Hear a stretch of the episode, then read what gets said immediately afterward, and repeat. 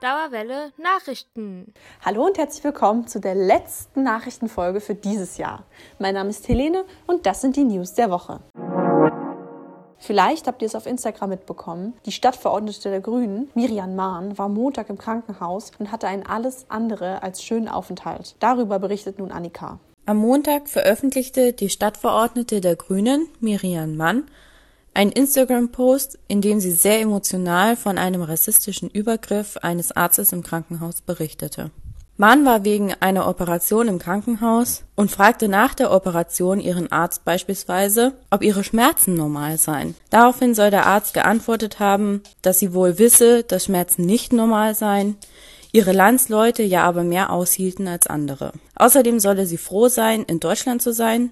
In ihrem Geburtsland würde es ihr noch viel schlimmer gehen und sie wäre tot. Nach Mahns Bericht zufolge hat der Arzt außerdem mit nur sehr gebrochenem Deutsch mit ihr geredet und ist kaum auf ihre Fragen eingegangen. Nach ihrem emotionalen Video folgte noch ein Beitrag auf ihrer Instagram-Seite, dass sie sich inzwischen für, über den Arzt beschwert habe und nun nicht mehr von ihm behandelt werden würde. Der Fall würde im Krankenhaus untersucht. Die Stadtverordnete erzählte im Video, dies sei der erste rassistische Übergriff, den sie im Krankenhaus hätte erleben müssen, könne nun aber die unzähligen Berichte anderer People of Color noch besser nachvollziehen. Tatsächlich ist Rassismus im Gesundheitswesen ein erschreckendes strukturelles Problem. Schon 2016 veröffentlichte die Fachzeitschrift Proceedings of the National Academy of Science in den USA einen Artikel über die ungleiche Behandlung von schwarzen Patientinnen. Demzufolge verschrieb ein Großteil der Ärztinnen schwarzen Patientinnen nur in nur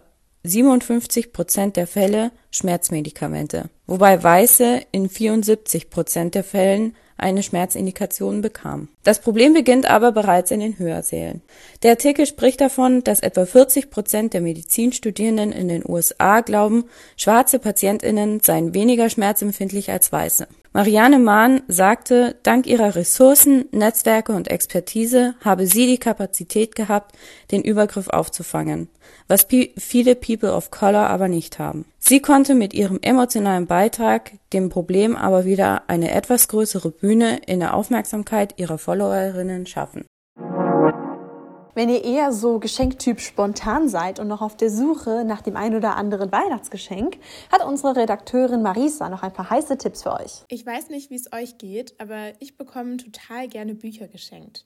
Und dementsprechend verschenke ich auch an andere Leute ganz gern mal ein, wie sagt man so schön, gutes Buch. Falls ihr noch auf der Suche nach eben so einem guten Buch seid, kann euch vielleicht der Uni-Report weiterhelfen. Dessen Redaktion hat jetzt eine Liste mit Büchern veröffentlicht, die dieses Jahr im Kontext der Goethe-Uni erschienen sind. Die ausgewählten Bücher bieten einen guten Mix aus verschiedenen Genres. Es ist also für jede und jeden was dabei. Ich stelle euch heute drei der Bücher vor.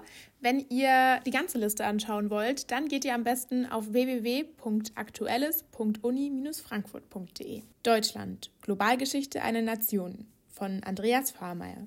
Geschichte aber mal anders. In diesem Buch geht es um die deutsche Geschichte, jedoch ungewohnt und anders. Durch einen internationalen Weitblick entsteht ein neues Bild der deutschen Geschichte. Wenn die Welt ein Dorf ist, so ist Deutschland ein Ortsteil dieses Dorfes. Wer diesen Band liest, erfährt, wie die Verbindungen zu den anderen Vierteln des Global Village entstanden sind und wie sie sich heute gestalten, schreibt der Autor selbst über sein Buch. Eine Empfehlung nicht nur für Historikfans, sondern auch für Abenteurerinnen und Abenteurer. Die Fotografinnen Nini und Carrie Hess von Eckhard Köhn und Susanne Wartenberg. In diesem Band geht es um das Leben und das Werk der Frankfurter Schwestern Nini und Carrie Hess, dessen Karrieren als jüdische Fotografinnen von den Nationalsozialisten zerstört wurden. Der Schwerpunkt dieses Buches liegt auf Porträt- und Theaterfotografie, aber auch Tanz-, Mode- und Architekturaufnahmen werden gezeigt. Die passende Ausstellung zum Band gibt es ab nächstem Frühjahr im Giersch Museum der Goethe-Uni. Zu guter Letzt noch ein Roman, Daheim von Judith Herrmann. Die Protagonistin der Geschichte taucht in einer kargen und zunehmend verödeten Landschaft am Meer in Erinnerungen ein und findet zugleich neue Bezugspunkte in ihrem Leben. Es geht um den Aufbruch in ein neues Leben. Der Roman war sogar für den Preis der Leipziger Buchmesse nominiert. Vielleicht war ja ein passendes Geschenk dabei. Und wenn ihr die Empfehlungen so spannend fandet, dass ihr sie lieber selbst lesen wollt, dann beschenkt euch doch auch einfach mal selbst. Habt ihr euch verdient. Passend zum Thema Bücher jetzt noch ein kleiner Service-Hinweis. Die BIP hat zu über Weihnachten und zwar vom 24. Dezember bis zum 9.1.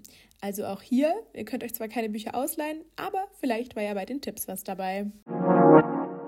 Und mit dieser wahnsinnig kurzen und knackigen Folge schließen wir die Nachrichtenredaktion für dieses Jahr. Uns gibt es wieder ab Januar für euch zu hören. Wie immer beim, wie immer auf unserer Website und überall dort, wo es Podcasts gibt. Schöne Winterzeit!